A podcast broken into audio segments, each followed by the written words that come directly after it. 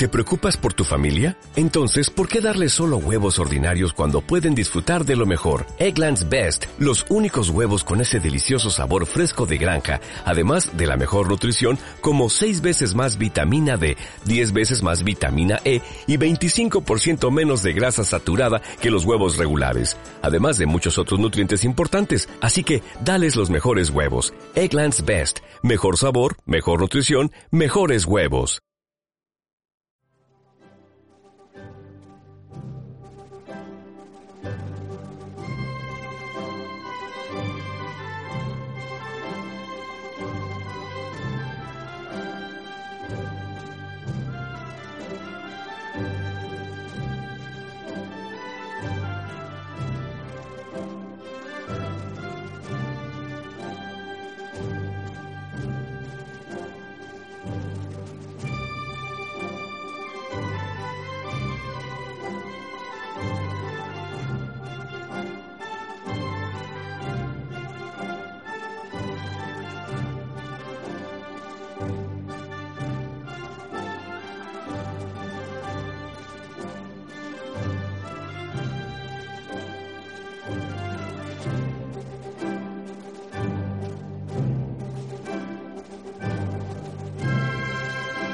Buenos días, queridos oyentes y repúblicos.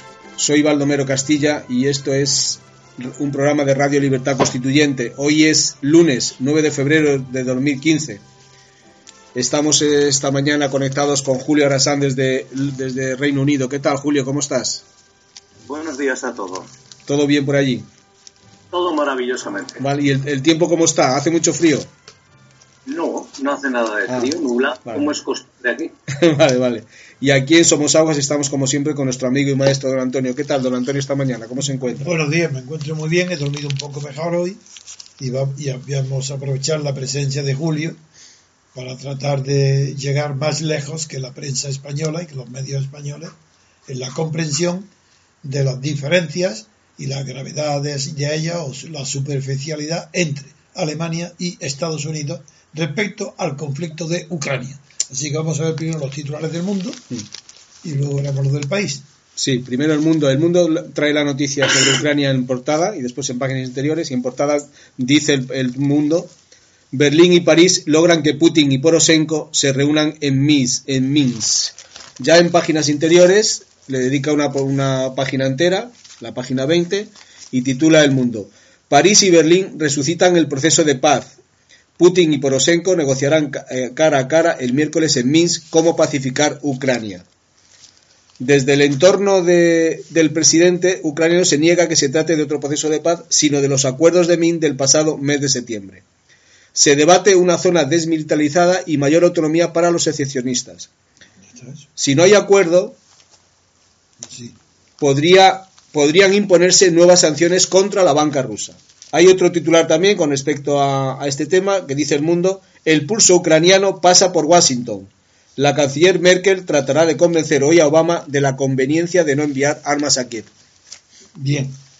Mm, el mundo plantea dos temas que no están nada claros en su respuesta. El primero es a qué proceso de paz se refiere cuando él titula que París y Berlín resucitan el proceso de paz. ¿Qué proceso?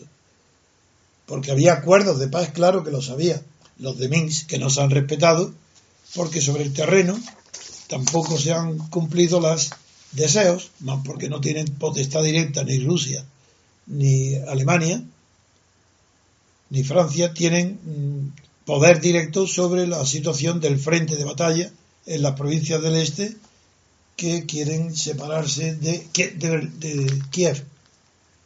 Pero en el texto vemos ya a lo que quiere decir. Y, el que ha definido este asunto de esa manera ya es el propio presidente ucraniano, Poroshenko, que ante la situación y las reuniones eh, que se han realizado ya en Moscú y las que se anuncian de la canciller alemana, que quiere una nueva cumbre para el próximo miércoles, para pasado mañana, de Merkel, la alemana, con los presidentes de Rusia, de Ucrania y de Francia, en Minsk, otra vez en Minsk, la capital de Bielorrusia, que para encontrar lo que piden es una solución global a la guerra, ya llaman guerra, en el este de Ucrania. Pues bien, como, no son acuerdos de paz, sino que es el proceso, Porochenko ha definido exactamente de qué se trata. su entorno ha negado que se trate de otro proceso de paz, sino de los acuerdos de Minsk, de los que se han incumplido en el pasado mes de septiembre. Y el tema, como ya hemos comentado otra vez, está en la dificultad de fijar cuáles son las fronteras para el armisticio, ya que los rebeldes han ocupado gran parte del territorio de las provincias del este y no van a renunciar ahora, antes de sentarse en una mesa de negociación, a lo que han conquistado por las armas. lo que destaca el mundo es que si no hay un este nuevo nuevo acuerdo dentro de un, de un proceso de paz distinto del que hasta ahora se ha llevado a cabo, porque la, distinción está en que es la primera vez que interviene directamente Merkel y Holanda. Eso es lo nuevo. Por eso, claro, tiene razón. Esto es una cosa nueva, puesto que hay nuevas potencias negociando ese acuerdo. Y eh, la novedad, que luego en el país está mucho más desarrollada en el periódico, está en que por primera vez el protagonismo oficial de este nuevo proceso pasa por las iniciativas de Merkel y Holanda y no por Obama, no por Washington, lo cual está sentando muy mal a Washington, olvidando los responsables de la política exterior de Estados Unidos olvidan que ha sido Bruselas, la ambición de Bruselas, la torpeza de Bruselas, la injerencia de Bruselas en los asuntos internos de Ucrania, la que ha provocado la crisis actual y que Obama se ha visto a remolque de esa crisis. Pero lo que sucede es que una vez empujado Obama hacia la unión con la unión con Europa para enfrentarse juntos a Rusia, a Putin, llueve sobre mojado. Y en ese mojado es que es mucho más fuerte en Estados Unidos que en Europa el clima anti-ruso porque es una herencia del clima antisoviético desde de, de, las décadas de los 80, del, último Reagan, de la última fase del presidente Reagan.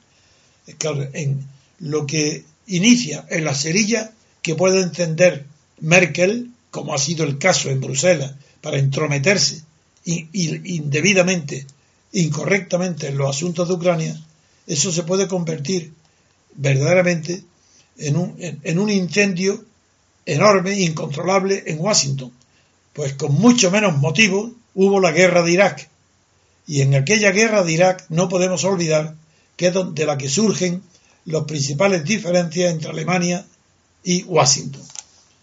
Eh, eh, por esta razón se puede comprender que, primero, hay que saber que Alemania es la primera, eh, que además del tema de las armas en Alemania, considera que el apoyo militar a Kiev solo servirá para echar más leña al fuego.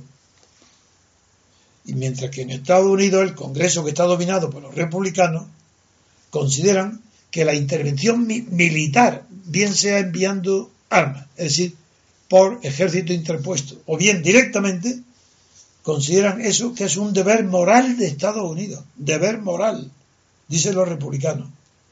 Claro, se ve que no conocen para nada el tema de lo que está pasando en Europa. En una aportación, dice la prensa del mundo, salomónica, el secretario general de la OTAN consideró ayer que cada aliado debe tomar su propia decisión. Muy mal deben estar las cosas entre Estados Unidos y Alemania para que el secretario general de la OTAN llegue a decir que lo mejor es que cada uno vaya por su lado, lo cual evidentemente le da una ventaja inmensa a Rusia. Merkel no es que sea árbitro, porque Merkel de luego no es árbitro de Rusia, ni siquiera es árbitro de Europa, se ha unido con Hollande porque son las dos primeras potencias de la Unión Europea. Y no tienen nada, su voz y su peso político no tiene nada que ver con el de Italia o no digamos con el de España. Y esta posición de Merkel, que teme las repercusiones que, que tiene en Alemania y en la Unión Europea, que no, que no tenga la iniciativa para resolver el problema de Ucrania, ese temor que ya se puso de manifiesto con la guerra de Irak, es lo que ahora empuja a Merkel a advertir a todo el mundo y especialmente a Washington de que, que, el envío de armas a Ucrania no va a impresionar a Putin. Esas son las palabras que molestan muchísimo, que han molestado mucho a quién. Pues a los halcones de Washington, aquellos que quieren alimentar el, odio, la antipatía, la propaganda antirrusa, como si fuera antisoviética. Esto es natural, pues, quiere decir, porque el clima de Guerra Fría está mucho más extendido en Estados Unidos, de nueva Guerra Fría, está más extendido en Estados Unidos que en Europa. Con lo cual pasamos a ver qué dice el país. Muy bien, pues el país trae en portada, lo trae en tres columnas y titula El país. Obama y Merkel debaten sobre si arman a Ucrania frente a Rusia. La canciller alemana prepara con el presidente de Estados Unidos la cumbre del miércoles con Putin, Poroshenko y Hollande. Ya en, páginas interiores dice el país, carrera contra reloj para pacificar Ucrania. La iniciativa franco-alemana pretende culminar un acuerdo global en una cumbre con Putin y Poroshenko el miércoles. Rusia exige avances tangibles para asistir. En un subtítulo dice el plan europeo se basa en un pacto de septiembre nunca llevado a cabo. Se refiere a los acuerdos de Minsk. Después otro titular dice la crisis ucrania se suma a los acuerdos entre Alemania y Estados Unidos. Merkel se reúne hoy con Obama en la Casa Blanca para limar asperezas. La desconfianza de Berlín y el desinterés americano explican la situación actual. Pues esos son los, titulares. Como sabéis, acaba de celebrarse una interesante conferencia en Múnich, de la que yo me he hecho cargo, reproduciendo palabras literales pues, de Merkel, de Biden y de Poroshenko, en la que sobre todo le tomé el pelo de verdad a Poroshenko, que me recordaba los chistes de Gila, cuando ha exhibido en, en las dos manos un póker de ases, que son los pasaportes, supuestos pasaportes de soldados rusos que están peleando con armas dentro de Ucrania. Y eh, parece de Gila, porque ha enseñado pasaporte en una guerra, por lo visto, diplomática, en el sentido de que para poder disparar los cañones y los aviones, primero hay que expedir el pasaporte y pasar la frontera de guerra con pasaportes. Esta, este, esta cuestión tan ridícula ha sido puesta en todas las prensas del mundo y sería suficiente para desacreditar a toda la tesis occidental contra Putin porque es falsa toda ella entera. No hay más que una agresión inicial de Bruselas, un fuego avivado en los partidos republicanos de Estados Unidos, que ha contagiado también a la administración Obama en el antisovietismo, que creen que está actualizado en las ambiciones de Putin, y eh, esto explica los titulares de los periódicos que destacan sobre todo como si fuese una crisis gravísima la que separa Alemania de Estados Unidos. A ver qué, titulares. Sí, los titulares ya lo comento otra vez. Dice carrera contra el No, yo me refiero a, que las frases de Múnich ah, que han trascendido. Las frases de Múnich. Recordarlo para que el, sí, dice, oyente sepa a qué estamos, de qué estamos hablando. Sí, dice la canciller alemana Angela Merkel. No puedo imaginarme una situación en la que un mejor equipamiento del ejército ucranio fuera a impresionar tanto al presidente Putin como para hacerle pensar que está perdiendo esa batalla militarmente. Esta batalla. militarmente. El vicepresidente de Estados Unidos, Joe Biden, dice, Dada la historia reciente de Europa, tenemos que juzgar a Moscú por sus hechos, no por sus palabras. No nos diga qué piensa hacer, muéstrenoslo. De acuerdo, pues venga, que demuestren con hechos, uno, que Rusia que Rusia ha proporcionado a los rebeldes el, misil tierra-aire que derribó al avión eh, famoso de los muertos que no se ha aclarado nunca porque, porque ha sido derribado con un misil aire-aire. Segundo, hechos, venga, hechos. ¿Es que acaso no tenía derecho Rusia a negociar con Ucrania una, una renovación de los pactos aduaneros y comerciales entre ellos? ¿Por qué? ¿Quién en los hechos? ¿Quién se ingiere? ¿Quién impide que eso vaya a buen fin? Bruselas, ¿quién? Sobre todo Merkel. Tercero, una vez que Obama apoya a esto, a, Europa contra Putin, ¿quién entiende con palabras eh, cada vez más peligrosas la situación de Ucrania? Estados Unidos. ¿Sigue? Sí, hay otro, hay otro al que ya se ha referido usted a lo de los pasaportes. Lo puedo leer, eh, vamos, dice el presidente de Ucrania, Pedro Poroshenko. Dice, esgrimiendo varios pasaportes rusos escogidos en la zona donde se libra el conflicto, dijo, ¿cuántas pruebas necesita aún el mundo para reconocer que hay tanques rusos y soldados rusos? Yo, yo creo que, que el párrafo que me interesa recordar es el que dice que el periódico dice que la situación actual se explica por una mezcla de desinterés americano, eso no es verdad, y desconfianza alemana, eso es verdad. Hace tiempo que Estados Unidos prefiere mirar hacia el Pacífico que a la, que a la, que a la vieja Europa y que Berlín aún y que en Berlín aún pesa el escándalo desvelado por el espía Edward Snowden, por la que eh, recordáis que se espió directamente a la propia Merkel con las escuchas telefónicas. Bueno, eso es un, resumen bastante grosero de la situación, porque ni hay, ni hay desinterés americano. Lo, es decir, es que lo de siempre, se quiere el hecho de que Estados Unidos esté mirando hoy más al Pacífico no quiere decir que te deje de mirar a Europa. ¿Es que acaso es incompatible? Eso, es que es una manera de hablar de la política de unos ignorantes que no saben lo que es la ciencia del poder. No la tratan como tal. Estados Unidos, muy bien, está China, hoy la situación de China ocupa mucho más la atención de Estados Unidos, ocupa más tiempo. Pero eso no quiere decir que Estados Unidos se haya desembarazado de su interés anterior o antiguo por Europa. Eso no, no es verdad. Vamos a ver otros titulares. Ah, y damos paso a. Damos eh, cuáles son los que quiere de, no, pues le damos, misma. Pues le damos ya Julio, cuando quieras, puedes, puedes ¿Qué, dice la prensa de este asunto en Reino Unido? Bueno, la prensa no. el resumen tuyo, de que lo que ¿cuál es tu impresión de mis palabras y mi resumen tan corto para darte a ti más tiempo? No te oigo. Adiós. Buenos días. Eh, ah, ahora sí. Buenos días. Sí, sí, sí, te oigo, te oigo. ¿Me oís ahora? Sí, sí. Vale. Bueno, eh, eh, os acordáis, y nuestros oyentes probablemente lo recordarán, que cité a John eh, James Heimer, que es uno de los grandes especialistas en, en asuntos internacionales en los Estados Unidos. ¿Cómo se llama? ha sido profesor en John, John Mersheimer. Heike. ¿Cómo, Heike. ¿Cómo se escribe? Deletrear por si alguien lo quiere mirar en internet. Sí. Es MERS, se escribe M-E-A-R-S-H-E-I-M-E-R. Para aquellos que quieran buscar información, simplemente tienen que ir a la página del New York Times, porque hoy voy a utilizar, con el permiso de Antonio Nidebaldo, el artículo que leí ayer por la noche. Este hombre ha sido uno de los grandes críticos y, de hecho, una polémica interesantísima en eh, la revista más prestigiosa del mundo y el artículo se titula No arméis a Ucrania. Eh, no a Ucrania. Él dice que la crisis ya tiene una y que Rusia está ganando.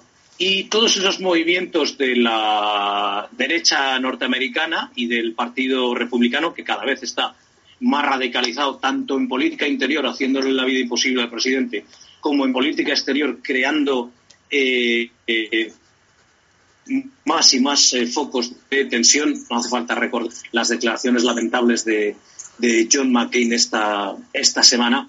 Él lo que dice es que ha sido un error gravísimo eh, provocar a Rusia, que se ha actuado en la zona de intereses vitales de Rusia, que Ucrania era un estado tapón, que era la, la función que cumplía y que tanto el oeste, cuando dice oeste, obviamente está hablando de Estados Unidos y de Alemania, que son los que importan. Por cierto, que aquí se ha criticado muchísimo, sobre todo en la, en la prensa de derecha, se ha criticado muchísimo a Cameron diciéndole que no tiene una estrategia independiente a la que tiene Estados Unidos y que dónde ha estado Cameron en toda esta crisis. Porque, claro, recordemos que para mí, al menos, el hecho más importante eh, en muchísimo tiempo en cuanto a la, eh, en cuanto a la unidad de intereses y de acción, eh, y esa unidad se ha roto con la visita de unilateral, sin el apoyo norteamericano, tanto de Merkel como de Hollande,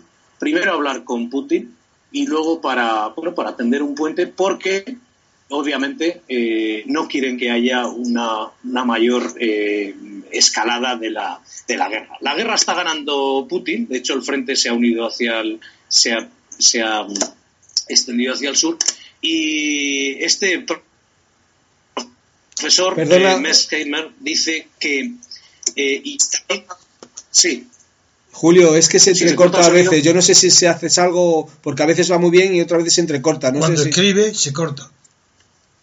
No, no, yo no hago nada. Venga, sigue, sigue. Voy a intentar, continuar. Em, él dice que armar a Ucrania es un gran, gravísimo error y que lo que hay que llegar es a un acuerdo cuanto antes mejor con Rusia, porque los Estados Unidos necesitan a Rusia para los grandes retos que tiene la política exterior norteamericana. Aquí ha habido, eh, en fin, muchas bromas en la prensa cuando uh, Osborne se entrevista con el con Varoufakis, con el ministro griego de, Economía, y Osborne dice el mayor problema que tiene Europa es eh, Grecia. Y mucha gente en la prensa le ha dicho, bueno, los dos mayores problemas que tenemos son Ucrania, el entrenamiento con Rusia y lo del Estado Islámico, que otro día, no sé si hoy dará tiempo, lo del Estado Islámico tiene pinta terrible, tiene una pinta muy, muy mala, precisamente porque tiene una gran cantidad de armas eh, y dinero eh, provenientes precisamente de Arabia Saudí, de Emiratos Árabes y de Turquía. Eh, o sea que cuidado con armar al personal, porque como dice John Mesmer, cuando se dice que las armas son defensivas, dice que es un argumento tonto, porque las armas son defensivas y ofensivas. No tienen nada que ver eh, toda esta publicidad. Además, la traducción literal, además, la traducción sería armas letales, que es la que han expresado. Sí, lo que se trata es de, lo que hay tres eh, think tanks, tres eh, comisiones de, pensamiento. En fin, no sé cómo traducirlo exactamente, pero bueno, lo que dice él es que, que alguien se imagine si Canadá o México quisieran entrar en una alianza militar con otro gran poder Claro. Y cita la, la Monroe. Y eso es importantísimo para que nuestros oyentes, eh, no hace falta ser anti-OTAN, para que se den cuenta de que esto es puro sentido común. Además el coste Julio, además del sentido común, además del sentido común, hubo un acuerdo respetado tácitamente, aunque no sé si consta por escrito, pero sí que hubo un acuerdo y se expresaron verbalmente en su tiempo a ese acuerdo, de que después de la caída del muro de Berlín, la OTAN no se establecería en ninguno de los países procedentes de la disolución de la URSS, y por eso lo de Ucrania para Putin es casus belli. Entrar la OTAN allí es lo que acaba de decir el, señor que tú estás citando tanto en su magnífico artículo, con lo que hasta ahora dicho estoy no solo de acuerdo, sino que llevo meses diciendo lo mismo. Pues sí, él, dice que contrariamente a, a, lo que dicen estos grupos republicanos, la posición de Putin en el interior de Rusia es cada día más fuerte y que a quien están hiriendo las sanciones es, por una parte, al gran proveedor de armas de Rusia, que es Francia, y al gran inversor extranjero en Rusia, que es Alemania. De hecho, se publicó en la prensa británica hace un, par de semanas que el presidente de Siemens, cuando estalla la, crisis, se va a entrevistar con Putin y trascendió que en la reunión le dijo que contara con el apoyo inversor y económico de, las, grandes empresas alemanas que tienen intereses fortísimos en, Rusia y que esta era una tormenta en un vaso de agua y que pasaría con rapidez. De ahí que se interpreta que gran cantidad de industriales, de empresas alemanas y desde luego eh, Hollande en la medida en que tiene un poder, aunque desprestigiado obviamente, como hemos dicho muchas veces, han presionado a Merkel y eso ha hecho que el mismo día que estaba Kerry en Kiev, Merkel y Hollande no se encontraran con Kerry. Merkel eh, y Hollande fueron a hablar con el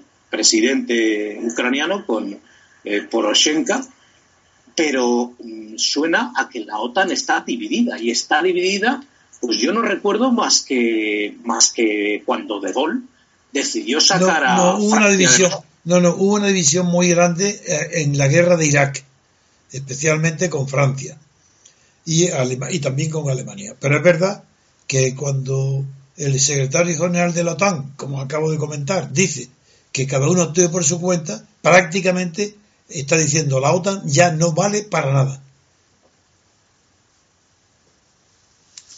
Hay unas declaraciones impresionantes de un tío al que hay que seguir, es Camenos, que el partido, yo recogí una entrevista en la que se le decía... Habla del griego, Camenos el griego, el vicepresidente.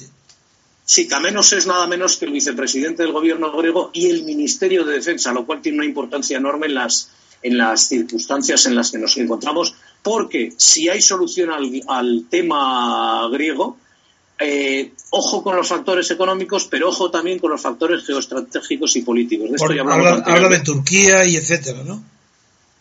Etcétera, etcétera. Eh, Turquía no sé hasta qué punto es un eh, aliado fiable en algunas situaciones que han sucedido en los últimos claro, Sobre todo, sobre todo después de la evolución de Erdogan claro que no es fiable Turquía.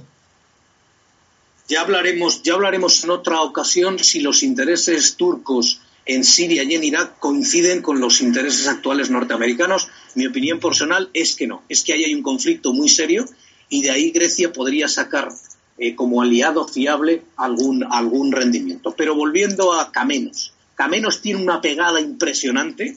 Camenos está por ver si es de extrema derecha, que es nacionalista, sí, pero que es de extrema derecha, ya veremos, porque él, primero, él, no es, él no está con, eh, con, el, con, los nazis, con muchos partidos que hay en el follón enorme que hay en Grecia, agrandado por el sistema eh, proporcional que hay en Grecia, y él dijo, cuando, cuando le preguntó un periodista sobre, sobre este tema ucraniano, él dijo, la política de los Estados Unidos está destruyendo la OTAN y apoyó a, Rusia en el sentido de que comentó que Rusia es Europa y que hay que llegar a un entendimiento con Rusia, cosa que a nosotros nos parece de sentido común, pero a los republicanos no. A John Messner también le parece sentido común y es más, él dice que, que bueno, que hasta dónde se va a extender la, la OTAN, que es algo que también dicen muchos eh, parlamentarios aquí, recordemos que aquí hay libertad de pensamiento y hay parlamentarios pues del Partido Laborista, del Partido Conservador y del Partido Liberal que han dicho varias veces que hasta dónde se va a extender la OTAN. Porque claro, el fundamento de la OTAN era eh, la Guerra Fría, el haber una, el que existiera una alianza controlada por los Estados Unidos debido al, al peligro de la Unión Soviética, el peligro de confrontación, pero ojo porque dice dice dice Melismer eh, hay muy pocas posibilidades de que se acaben utilizando armas nucleares, pero recordemos que Rusia tiene armas nucleares y se está afectando su eh, su área vital de interés estratégico. Claro que es Ucrania. Sí, ese es mi, mi comentario. Muy bien. Pues, pues, vamos a hacer una pausa, ¿no? Hacemos una pausa y seguimos con el siguiente tema.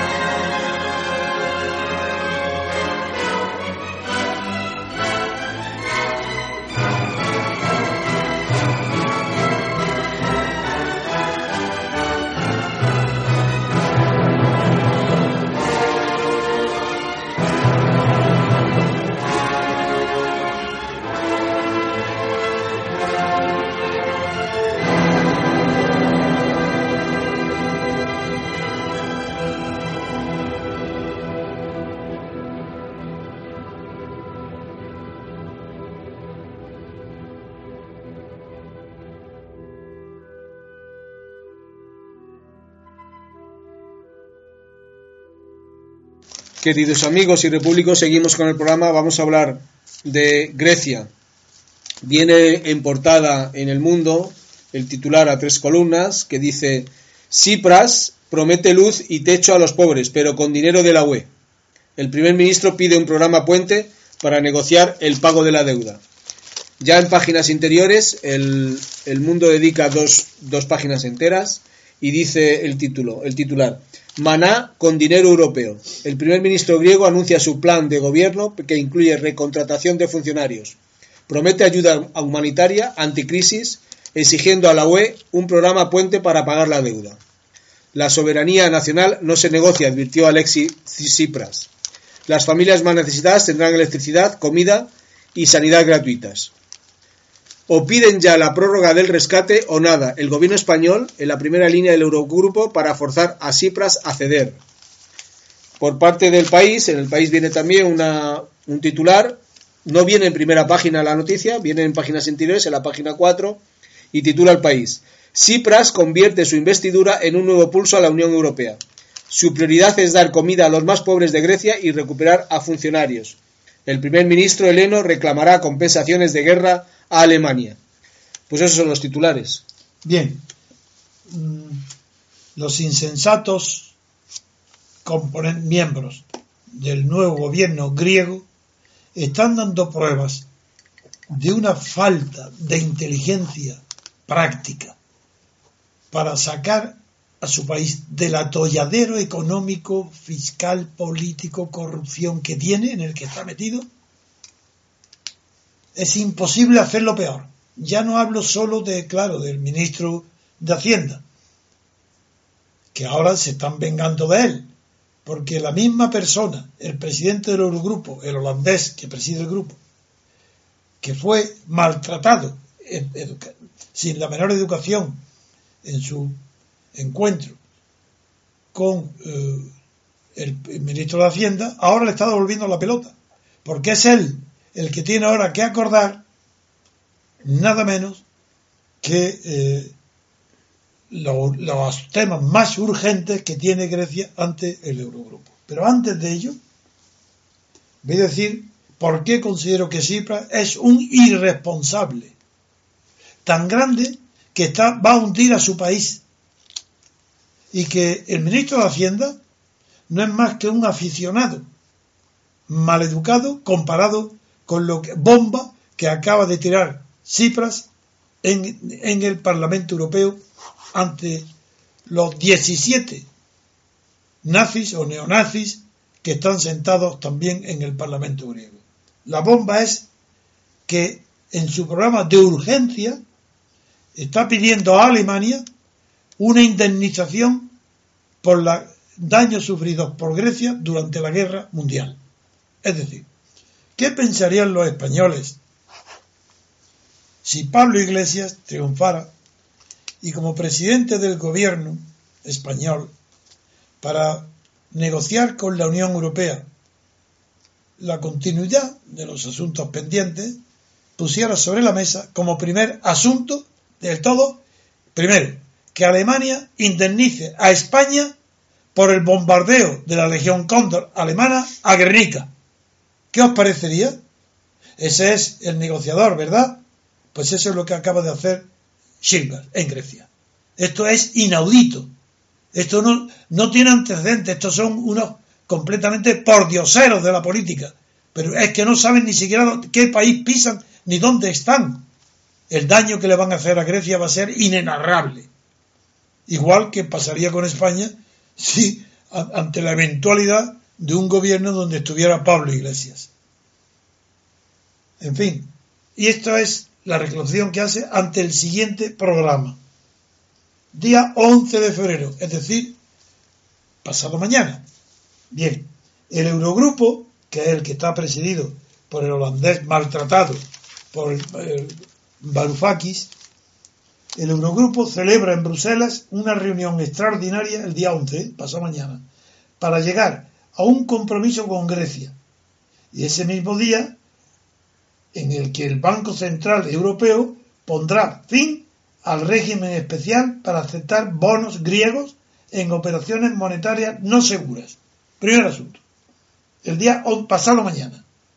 Y ahora, y la reclamación primera urgente que hay es que Alemania pague indemnización a Grecia por los daños que sufrió Grecia por, durante la ocupación y el dominio de nazi en, Europa, nazi en Europa, de Hitler. 12, es 11, pasado mañana, el día siguiente, 12 de febrero, el ministro de Finanzas griego, Gianni Varoufakis, el experto en motos y en economía, se reunirá con sus contrapartes de la eurozona, los que están presididos por el que ni se atrevió a darle la mano, sino que se lo daba a escondidas y de paso. Se reunirá con sus contrapartes de la, de la eurozona el miércoles. Y un día después, el jueves, día 12, el primer ministro Siripas se entrevistará con los líderes europeos en Bruselas. Suponemos que ahí le, hablarán de qué, qué, plazos pide a la pobre Bruselas y Europa para que qué tiempo le concede para que pague la indemnización correspondiente de los daños que hizo el régimen nazi en Grecia. Día 16 de febrero, reunión extraordinaria del Eurogrupo, siempre el mismo, presidido por el holandés maltratado por eh, Varoufakis. Reunión del Eurogrupo que antes de esta fecha quiere haber clarificado, antes, quiere decir ya mismo, quiere haber clarificado la futura política económica con Grecia, puesto que el 28 de febrero, lo sabe ya todo el mundo, finaliza el papel sobre el que finaliza el papel que, ha de definir el rescate heleno, antes habrá que decidir sobre la troika. Bueno, todo esto, ante este panorama, infernal de negociaciones, ¿qué se le ocurra a Cipras? Pues reclamar compensaciones de guerra a Alemania. La bomba explotó esta al final, después de rendir homenaje a todos los que murieron combatiendo al fascismo. Bueno, figuraron en España, la guerra civil española, todos los que murieron combatiendo al franquismo. Y a pocos metros de los 17 diputados fascistas, los del partido neonazi que dice que no es neonazi, sino que es nazi puro, Siripa formuló por primera vez en voz alta y con luz y taquígrafo una reclamación que estaba en el programa electoral, pero que levantó ampollas, y no, que levantará ampollas en Berlín y en todo el mundo occidental y en, Estados Unidos. Es el pago de compensaciones por la Segunda Guerra Mundial. Tras este mensaje, ya se puede esperar el clima que va con el que Siripa será recibido en su inmediata visita a Bruselas. A ver, antes de seguir con otro asunto, porque esto para mí domina toda la escena, eh, voy a recordar los titulares del, mundo sobre el asunto griego porque ahí es donde el mundo destaca más bien el contrasentido que implica eh, el, que el primer ministro griego, Tsipras, ha prometido financiar todo su nuevo programa con dinero europeo y ahora tiene que ir a Bruselas a pedir ese dinero. Y para exigirlo, no tiene otra mayor ocurrencia que exigir a la Unión Europea, no pedir, exigir a la Unión Europea un programa puente para pagar la deuda. Mm, y Shirpas, la, aunque está en esto, tiene un cierto favor, trato de favores por Obama, porque está haciendo declaraciones en que a favor del pueblo griego, no del gobierno, diciendo que no se puede seguir estrujando a un país que está en plena depresión. Eso lo dice a quién va dirigido, no es a Grecia. Eso va dirigido a Merkel, eso va dirigido a Bruselas, a Europa. Pues bien, lo que dice Siripas es que la soberanía nacional no se negocia. Pero sabrá este hombre lo que es la soberanía nacional. Pero ¿cómo puede estar hablando con conceptos de hace dos siglos? Soberanía nacional, pero ¿qué soberanía nacional tiene Grecia? ¿Qué se cree? ¿Que acaba de ganar la guerra contra el Imperio Otomano? ¿La independencia? Aquella guerra que motivó el, el, el, acudir en auxilio de Grecia a lo mejor de, de Europa, entre ellos a Lord Byron, y que dio lugar ese movimiento pro-helénico a la construcción de la primera versión que luego sería la teoría de la autodeterminación. Entonces no fue así. Fue la libre determinación de los pueblos. ¿Contra quién? Contra el dominio de una potencia extranjera. Eso fue la libre determinación, el origen de la después llamada autodeterminación. Que Cifra está ya prometiendo dentro de su país, desde luego, electricidad gratuita, comida gratuita y sanidad gratuita a las familias más necesitadas. Y recolocación de los funcionarios que han sido suspendidos. Ante esta situación, el programa de Grecia no puede ser más triste, porque ha caído en manos de unos irresponsables. El gobierno griego es un irresponsable, peligrosísimo, que puede causar a Grecia más daño que toda la corrupción que la ha precedido. Toda la corrupción del PASOK, de los Papandreou, de, de los Caramalli, de toda la familia. Nunca Grecia ha estado en mayor peligro que el de ahora, el de estar gobernada por unos insensatos. Ahora a ver, Julio. Sí, en portada del, diario Telegraph, eh, que dice, recoge, la, se hace eco de las declaraciones de Alan Crispens. Alan Crispens ha sido el jefe de la Reserva Federal de los Estados Unidos de América durante 20 años y dio una entrevista ayer a la BBC en la que dijo que Grecia se verá forzada, se verá forzada a salir del euro. Eh, la noticia la recoge Ben Marlow y Peter Spencer y lo que dice es que Grispan eh, se mostró convencido de que es un problema de tiempo el que Grecia se salga de la, de la moneda única y que eso, la salida de Grecia, curiosamente en contra de muchos comentarios que se han leído en, en la prensa española y europea eh, durante estas semanas, eso eh, hará que la moneda única colapse. Bueno, eh, también recoge lo que ha comentado usted sobre el debate ayer del... Pero me parece importantísimo. Y bueno, ¿quién es capaz de llevarle la contraria a Alan Grispan? Bien, yo creo que aunque el asunto es tan importante, hemos dado los rasgos esenciales y tal vez podemos pasar a otro tema. Sí, Julio, no, no quiere añadir algo más de la posición del gobierno inglés. Sí, solamente quiero, quiero añadir que he comentado antes que cuando Osborne se entrevista con, eh,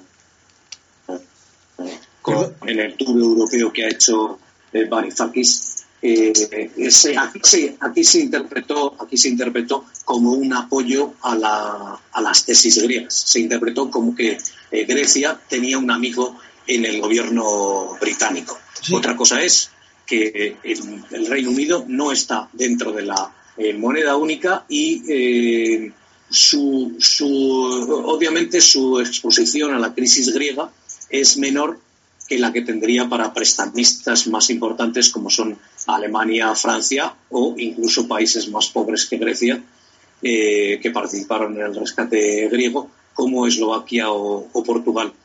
Eh, se ha comentado esta semana, creo, en la radio, aunque he tenido muy poco tiempo para, para escucharos, os pido disculpas, se ha, se ha comentado eh, los artículos, en concreto algún artículo de Ivan Spritzer el apoyo de, Ivan Spritzer es un apoyo técnico como el de eh, Wolfgang Manchau y como el de mucha gente que lo que el, apoyo a quién o a qué el, apoyo a las tesis del ministro de Finanzas el apoyo de tanto de Ivan Spritzer como de Wolfgang Manchau y de muchos comentaristas en las páginas económicas de los diarios británicos eh, responde a lo que Centeno ha comentado muchas veces, que es la espiral, lo que llaman ellos la espiral fatal deuda-deflación.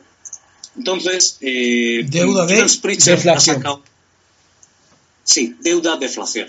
Eh, obviamente, la, en un, en un eh, eh, iba a decir escenario, pero bueno, en un, eh, en un escenario de deflación, es decir, mm, en algo que está pasando también en Reino Unido, porque había un objetivo de un 2% de inflación y el último trimestre del, del año pasado nos hemos ido al 0,5, con lo cual, por ley, por el Estatuto del Banco de Inglaterra, el, el jefe del Banco de Inglaterra va a tener que escribir a Osborne para decirle que hay que hacer algo porque está muy por debajo del objetivo de, inflación. Eh, lo que dice, una cosa interesante de las muchas que ha dicho Ivo Spritzer, mm, recuerdo a nuestros oyentes que son asuntos mayoritariamente eh, técnicos. Eh, una de las grandes críticas que hace Ivan Spritzer al Fondo Monetario Internacional, a la Comisión Europea, aparte de que Ivan Spritzer desde hace muchísimos años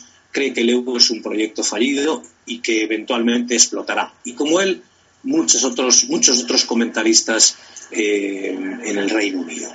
Él lo que dice es, él recoge un, eh, chart, eh, una clasificación del Banco Mundial en la que recoge bueno, todas esas reformas que se comentó eran necesarias y por las cuales se les se rescataba a Grecia e incluso se le perdonó una gran eh, parte de, su deuda. Lo que dice Pritchard es que eh, aunque le perdonaran el 100% de la deuda, el problema de fondo, el problema es estructural, no es coyuntural. Lo que dice Ivan Pritchard y con él mucha otra gente, incluido Wolfgang Manchau, que son muy críticos con el euro, lo Perdona. es que mm, que lo que se da es sí, lo que se da es un traspaso de fondos de las economías que son competitivas, principalmente Alemania, Holanda, Finlandia y otras, a países que no son competitivos dentro de la zona euro.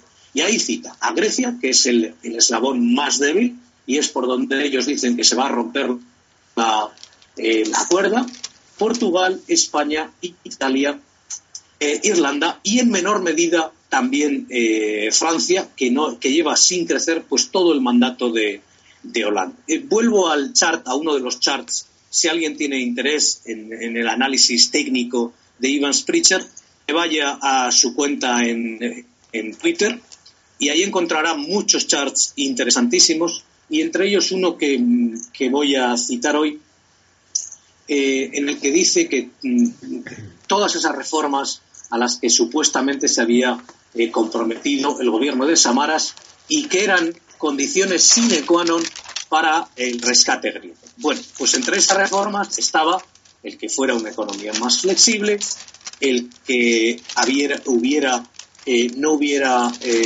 hubiera una justicia independiente y mucho más rápida, se pudiera abrir un negocio muchísimo más rápido. Solo voy a dar dos datos, son datos del, son datos del Banco, del banco Mundial, los que recoge Ivan Spritzer. El tuit es de hace 12 horas exactamente, y lo que dice es que eh, en, de todos los países del mundo, Grecia está en el número 52 como el país donde más fácil es abrir un negocio. El año 2014, en el que todavía estaba Samaras en el gobierno, estaba en el puesto 55. O sea que su mejora ha sido de tres puestos. Eh, son una serie de datos interesantísimos en los que Ivan Spritzer, repito, ha sido muy crítico desde el minuto uno con el euro por motivos técnicos principalmente. Eh, dice que bueno, la deuda es insostenible y en este sentido lo que ha hecho desde, desde el primer momento es apoyar las tesis de, del señor Varoufakis. Muy bien, Julio, pues eh, vamos a hacer una pausa y seguimos con el, con el siguiente tema. Ya hemos hablado de temas internacionales.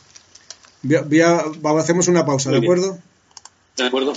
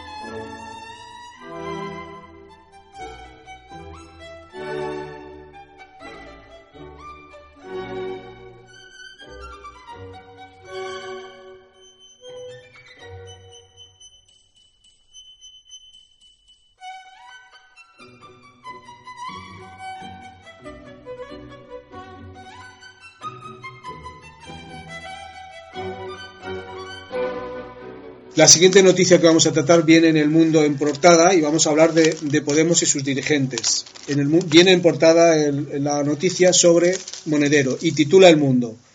Monedero acumula 700.000 euros en sus tres cuentas en España. En una personal tiene casi 300.000 euros y en la de su empresa, Caja Resistencia 2, 425.000. La renta anual del dirigente de Podemos, profesor de Ciencias Políticas, asciende a 50.000 euros. Ya en páginas interiores, El Mundo titula Monedero guarda 700.000 euros. El dirigente de Podemos acumula cerca de 300.000 euros en su cuenta personal y 425.000 en la caja de resistencia. Después hay un, pequeño articulito en una, en una No, no, columna nada. que dice la otra infracción. No, de artículo nada. Una noticia, perdón. No, informaciones, nada más. La otra infracción dice un trabajo incompatible. El reconocimiento por parte de Juan Carlos Monedero de que defraudó a Hacienda no le exime de haber incurrido en una infracción de la ley de com- incompatibilidades del personal al servicio de las administraciones públicas. No pidió el permiso previo. Para un profesor funcionario que ejerce a tiempo completo, cualquier actividad extrauniversitaria requiere un permiso que concede el Ministerio de Presidencia previo informe del rector y que Monedero no solicitó. No puede poseer empresas, pero además no puede ni realizar trabajo alguno, ni ocupar cargos, ni poseer más del 10% del accionariado de empresas o entidades privadas vinculadas con sus labores docentes e investigadoras. Él posee el 100% de caja de resistencia. Otro titular que viene en el país dice, perdón, en el mundo, estamos hablando del mundo, dice Iglesias desafía a Rajoy a convocar elecciones ya. Evita citar a Monedero, pero denuncia que el gobierno utiliza las instituciones para atacar. Muy bien. Mm, El comentario que merece esta noticia, sobre todo las palabras de Pablo Iglesias, no voy a perder tiempo en ese comentario para poner de relieve, atacar o insistir en la corrupción moral que implica Monedero, Pablo Iglesias con lo de Irán y Rejón con lo de la PECA. No, no voy a insistir en eso, sino en que lo que se espera de unas personas que así mismo se consideran profesores, politólogos y eh, estudiosos en una universidad de la Complutense, en la Universidad Complutense, lo menos que se espera es que sepan algo elemental sobre la política, algo elemental, tan elemental, por ejemplo, como distinguir entre lo que es monarquía y república, o distinguir entre lo que es democracia, democracia y oligarquía, o distinguir entre lo que significa despotismo o tiranía. Eso es lo mínimo de, de cualquier estudiante último para aprobar la asignatura. Pues, ¿qué, piensa? ¿Qué, ¿Qué palabra ha dicho literalmente Pablo Iglesias? Puesto que a él es el principal caudillo, no el principal, el único caudillo de la nueva formación. Dice, las encuestas demuestran algo muy importante, y es que Dan David puede ganar a Goliat. Después de que en el título dice que Iglesias desafía a Rajoy a convocar elecciones ya, lo desafía en virtud de un poder que se atribuye, ¿y de dónde viene ese poder? De las encuestas. Es decir, cómo una persona favorecida por unas encuestas de intención de voto a un plazo largo se atreve a apoyarse en esas encuestas para decirle a Rajoy que tiene que convocar elecciones. En virtud de un poder de encuesta, de un poder ni, ni mediático siquiera. Y, y, ¿Y qué es lo que, para qué utiliza las encuestas? Dice que las encuestas demuestran algo muy importante. Las encuestas no demuestran nada más que un estado de opinión pasajero, efímero y, mucho más efímero cuando se trata de elecciones a muy largo plazo. Quiero decir que no son para, el, para mañana, ni para este mes. ¿Qué, ¿Qué es lo que recuerda entonces para atraerse el favor del público? Pues igual que dijo tic-tac, tic-tac, tic-tac, imitando exactamente el tic-tac, tic-tac de Chávez, ahora recurre al personaje bíblico Goliat y David. Y dice que David solo puede ganar a Goliat si aprovecha su oportunidad con una onda y una piedra que solamente puede lanzar una vez. Y él dice que tiene esa oportunidad. Ya veréis, ya veréis lo que llega a decir. Es que parece verdaderamente increíble porque un cínico no basta para convertir a un estudioso en un ignorante. Hay que para eso ser ignorante de nacimiento y de condición. No quieres, este es un profesor que nunca ha aprendido nada, que no quiere aprender nada y que nunca aprenderá nada. Veáis, veremos la prueba. Dice que la confrontación suya con el PP, no con el PSOE ni con Izquierda Unida, es una pugna entre despotismo y democracia. Pero veremos luego lo de despotismo y democracia. De momento, él representa la democracia. Pues dice, es que ya la democracia, o este juego, no está centrado en el eje izquierda-derecha, sino que Goliat es el déspota que pone las instituciones al servicio de los ricos. Y mencionó expresamente a Esperanza Aguirre. El despotismo, dice, es convertir instituciones en dispositivos que sirven para enriquecer a los amigos del poder. Pues no es verdad, señor ignorante absoluto. No tienen ni idea de lo que es despotismo, ni saben la diferencia primitiva de despotismo y tiranía, ni conocen la doctrina de Aristóteles, ni la de Montesquieu, ni la de Tocqueville, ni la de Hegel, ni de Carlos Marx, y tantísimo, ni la de Hugo, Grossi y Pufendorf, los fundadores del derecho natural, que están basadas todas ellas en la distinción neta entre despotismo y tiranía. No sabes nada. Lo que tú hablas, la relación que tú pones entre despotismo y ricos y pobres, si eso no pertenece ni al despotismo, ni siquiera a las monarquías absolutas con las que llegó a identificarse de mala manera por la gran influencia que tuvo Aristóteles durante todo el periodo de la Edad Media y luego de la moderna, y Montesquieu, que ya en las cartas persas pone el despotismo como una cualidad asiática de los gobiernos asiáticos y la tiranía, en cambio, como el poder absoluto de un monarca tirano. En, la, servidumbre, la teoría de la servidumbre voluntaria de la surge para demostrar el amigo íntimo de Montaigne que murió en sus brazos muy joven.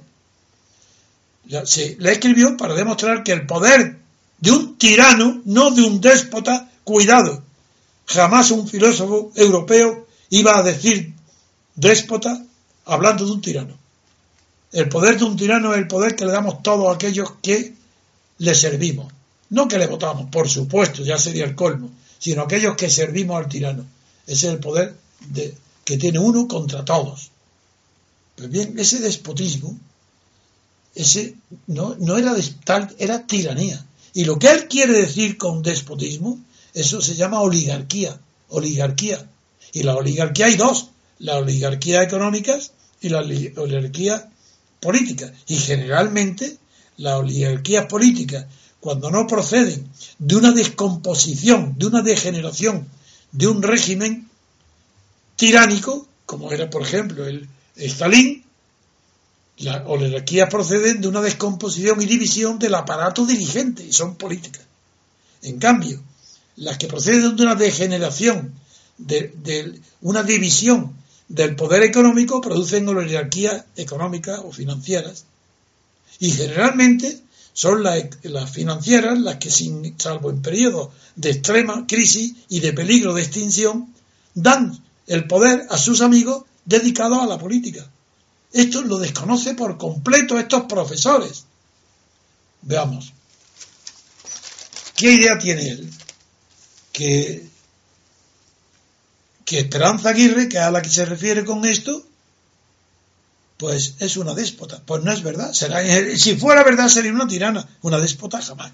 Salvo que se confundan los términos y se hable igual de democracia, de oligarquía, de tiranía. Si no salve para nada su sueldo que está cobrando en la universidad, si no sirve para nada sus relaciones con Irán, si no sirven para distinguir lo que es una teocracia de una democracia, si no sirven para nada, ¿Por qué está cobrando una solo euro de una universidad? Que renuncia a todo, porque él no tiene ciencia ni estudios para poder hablar de David y Goliat como si fuera un ejemplo de los déspotas que enriquecen a los ricos. Pero es que Goliat estaba enriqueciendo a los ricos. Pero qué locura está diciendo. Un simple soldado que no formaba parte de la oligarquía, un gigantón de Nabucodonosor. Ese, ese representa a la oligarquía. Pero, pero ¿qué está diciendo? Esto, ahora, pero es que voy ahora a la esencia, que es donde viene en el país. ¿Qué dice en el país sobre este tema? Porque vamos a seguir analizando este tema. No voy a dejar tranquilo a este cara dura, a este hombre que no tiene ni honor, que no tiene ni una sola virtud, que está presumiendo de un conocimiento que no tiene. Vamos a ver qué dice el país. Sí, los titulares del país, que por cierto no viene la noticia, está estamos comentando en, en portada, viene en páginas interiores. En la página 13 dice el país, Pablo Iglesias critica con dureza a Izquierda Unida. Y dice, es muy cómodo ser bisagra del PSOE. El responsable de Podemos rechaza el proyecto del partido de Lara y Garzón. Vamos a ver, antes de seguir, porque luego vamos a seguir. ¿Qué significa bisagra del PSOE? Es muy cómodo ser bisagra del PSOE. ¿Bisagra? ¿Dónde está el PSOE, salvo en Andalucía, donde el PSOE está gobernando con los votos de Izquierda Unida, con los representantes de Izquierda Unida, salvo en Andalucía. ¿Qué, quiere decir es muy cómodo ser bisagra del PSOE para atacar a Cayo Lara? ¿Y qué es lo que dice en realidad? Pues dice, critica la coalición de Cayo Lara y Alberto Garzón, que se sitúa esa coalición ahora como cuarta fuerza del tablero y que aún no ha resuelto la pugna abierta por el control de la Federación Madrileña tras la salida de la diputada autonómica Tania Sánchez. Y en su intervención en un mitin en Madrid, apoyando a Luis Alegre, ahí ya no se trata de atacar a Aguirre, ahora ya sienta doctrina. ¿Qué doctrina, Dios mío? Escuchar lo que dice. Iglesias aclara que su proyecto, su idea de partido, difieren con nitidez de la filosofía de Izquierda Unida. yo le digo ya de antes, no de la filosofía de Izquierda Unida, sino de todo tipo de filosofía.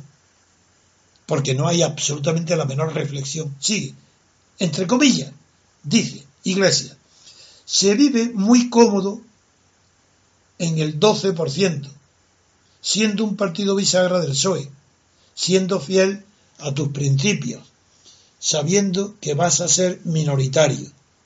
Es decir, que critica la fidelidad a sus principios. Pero os dais cuenta de verdad a estos españoles verdaderamente atrasados mentales que están apoyando a un individuo relativamente joven, sí, joven, que está poniendo en ridículo a Izquierda Unida porque cree que Izquierda Unida está siendo fiel a sus principios. En primer lugar, no es verdad. Porque si Izquierda Unida fuera fiel a sus principios, no estaría apoyando a la una monarquía, sino que estaría fuera del sistema, desde fuera del sistema, procurando la ruptura pacífica del sistema para poder conquistar pacíficamente una república. Eso para empezar. Pero en fin, suponiendo que dentro de los principios del Partido Comunista y por tanto de lo que Pablo Iglesias considera principios está ser un oportunista que se mete en el sistema para recibir el sueldo de los diputados, vivir del sistema, como es el caso de Izquierda Unida. Supongamos que fuera verdad. Pues que a esos principios que implica lealtad a quien te paga, pues Izquierda Unida lo está pagando el Estado monárquico, pues bueno, pues es leal a la monarquía, por lo menos el leal a quien le paga. De eso se ríe Pablo Iglesias diciendo, nosotros queremos ganar, no, que, no vencer, queremos ganar, porque solo se echa, del poder se entiende, a los déspotas ganando. Si no ganan, no se puede echar a los déspotas. Lo que, lo que hay hoy en España es un gobierno de déspotas. Y Izquierda Unida está muy cómodo porque no quiere echar a los déspotas, a los déspotas, sino quiere ser fiel a sus principios, aunque sea conservando en el poder a los déspotas. Esto está diciendo Pablo Iglesias, atacando a Izquierda Unida porque no echa a los déspotas, sino que es muy cómodo estar viviendo de ese 12% siendo fiel a sus principios. Seguimos, porque solo se echa a los déspotas ganando. Y eso implica, ¿qué implica? Pues un estilo de política diferente, que es el que está representado por la candidatura de Claro que Podemos. ¿Queréis alguna concesión mayor, más cínica? Ni la Falange, ni Hitler, ni Goebbels han dicho algo tan brutal que hay que renunciar a los principios para ganar, porque solo ganando se echa a quién? ¿Al déspota? Es lo que está diciendo. ¿Pero cómo? ¿Cómo se va a echar al déspota si para ganar al déspota tienes que ser más déspota que él? Pero es que no, no, se, no os dais cuenta de verdad. Los medios de comunicación, radio, televisión, prensa, no te das cuenta que estáis apoyando, a, que habéis dado una intención en la encuesta, unas intenciones de voto de, más, de, primera fuerza española en encuestas a una persona que ignora por completo la diferencia entre despotismo y tiranía? ¿Es que no sabéis que está que lo que está criticando es una oligarquía de partidos en la que ha integrado ya, está dentro él? Y esa oligarquía de partidos, cuando es interpretada por Izquierda Unida, significa apoyo a un déspota, porque solo se echa un déspota ganando, como él quiere hacer para echar del déspota que es Rajoy, el gobierno, y el PSOE, por supuesto. Bueno, pues esto implica, es que no lo podéis imaginar, porque no soy, quien no haya estudiado filosofía política, quien no conozca lo que es Aristóteles, Maquiavelo, Hugo Grocio, Pufendorf, quien no conozca lo que es Montesquieu o lo que es Hegel y, Carlos Marx, es que no puede saber qué brutalidad, qué barbaridad, qué ignorancia tan grande implica que Pablo Iglesias crea que lo que hay hoy en España es despotismo. Pero si, en España, ¿cómo va a haber despotismo? En el despotismo, ¿qué pasa? Que entonces soy la servidumbre voluntaria. ¿Qué diferencia con el tirano? Es más, el despotismo es un concepto oriental que desde Aristóteles y luego Montesquieu y toda la filosofía siempre lo aplica, y Hegel lo ha aplicado a un concepto eh, aplicable al sistema de poder en Asia, a los países asiáticos. Porque en España siempre se tradujo por tiranía. En Grecia empezó con la sublevación contra los 30 tiranos, no contra los 30 déspotas. Eso es algo que Aristóteles lo define como algo propio de la forma del poder asiática. Pero no con los modos del poder político en Europa, sino con los asiáticos. Dentro ya de esas tiranías, dentro el despotismo, en la tradición medieval y luego, sobre todo, a partir del descubrimiento de América por los españoles, se aplicó ya el concepto de tiranía nunca se aplicó eh, perdón, el concepto de despotismo nunca se aplicó y jamás fue aplicado a ningún sistema europeo, ni el de la conquista, sino siempre fue tiranías. Y el de Sepúlveda, por ejemplo, fue el que primero que aplicó la, teoría de la de la teoría de la tiranía a el sistema de colonización española en América del Sur, que fue combatido luego en la Universidad de Salamanca por los grandes eh, creadores del derecho internacional, los jesuitas. Pero todo esto lo ignora Iglesias. Es que no sabe que decir que lo que importa es ganar, porque solo ganando se elimina al, al, déspota, ¿qué quiere decir? Se elimina a los de, ¿Quién es China? ¿A quién? ¿De qué déspota asiático está hablando? De Mao Zedong, ¿pero de qué habla? Este es loco, irresponsable. No puede ser. Yo lo que me revelo es contra la ignorancia del pueblo español, que se le puede admitir que haya gente que aparezca en la tribuna diciéndole que Izquierda Unida está apoyando a los déspotas. Esto, esto es realmente intolerable. Ahora, claro, si conociera a Hegel, ya sabría que Marx toma la idea del, del modo de, de, poder asiático, pues esto no es la tiranía, es el despotismo. Que lo mismo que hay un modo de producción asiática, que la que llama que es el lujo en la, en la miseria, pues también hay un típico específico de poder definido por Aristóteles, recogido por Montesquieu, no solo en las cartas persas, que ya es un ridículo porque es un embajador de Turquía, que está en París y describe las costumbres, tomando el pelo y riendo de las costumbres de París, escribiéndolo al sultán de, Turquía, sino que en el espíritu de las leyes ya dedica una especial atención y atribuye todo el despotismo a una cuestión asiática.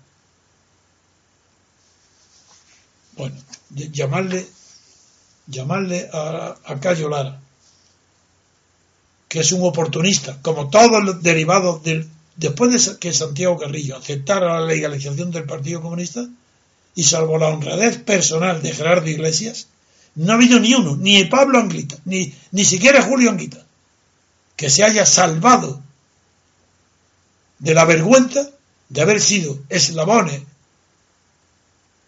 de una cadena de sujeción a la monarquía franquista. Han jurado fidelidad a la constitución monárquica del heredero de Franco, y a eso, que no es de ninguna manera ni despotismo ni tiranía. La cuestión que hay en España no es despótica ni es tiránica. Es simplemente una oligarquía de partidos, como está definida en toda la ciencia eh, política moderna. El régimen de Grecia, de Italia, de España y en Alemania es típico, se llama monarquía de partidos. Así está definido en la ciencia del derecho y de la política. Pues esto es que para mí es mucho más escandaloso que el dinero de monedero, que está bien con su nombre, o la caradura de las becas de Rejón, o el dinero que coge Pablo Iglesias de una teocracia enemiga de la mujer, como Irán, pues no tiene importancia ninguna con la ignorancia absoluta de unas personas que se presentan en el pueblo español como si fueran politólogos y no hacen más que mentir, mentir y mentir y pedir cosas imposibles, apoyar a la imposibilidad que está actualmente tratando de conseguirse en, Grecia y que simplemente porque unas encuestas le dan hoy la mayor, el número uno a Podemos en la intención de voto en unas elecciones generales que se celebrarán dentro de un año creo, no sé ni, ni las fechas, le dan eso le da poder para decirle a a Rajoy que convoque nuevas elecciones. ¿Pero quién es él? ¿Pero qué se cree? Y él dice que hay que renunciar a los principios y que solamente ganando se puede echar a los déspotas. Es decir, solamente ganando con el poder de un déspota se puede seguir siendo déspota, que es lo que ellos pretenden. Esa es la teoría de Pablo Iglesias. Ahí está, que me remata uno. A ver si hay alguien que se atreve a decirme que estoy exagerando. No, estoy reivindicando el rigor de la ciencia y de los conocimientos políticos e históricos para demostrar que Pablo Iglesias es un payaso, como todos los que están apoyando a un sistema derivado de qué? De un movimiento de protesta que está muy bien, la protesta sí está formidable, que quieran barrer, muy bien, pero que haya un asomo de razón, un asomo de principio racional un asomo de decencia intelectual, un algo donde apoyarse. Pues bien, yo digo que lo que hay en los intelectos de Pablo Iglesias, Errejón y Monedero, todo lo que hay en sus intelectos es absolutamente mierda.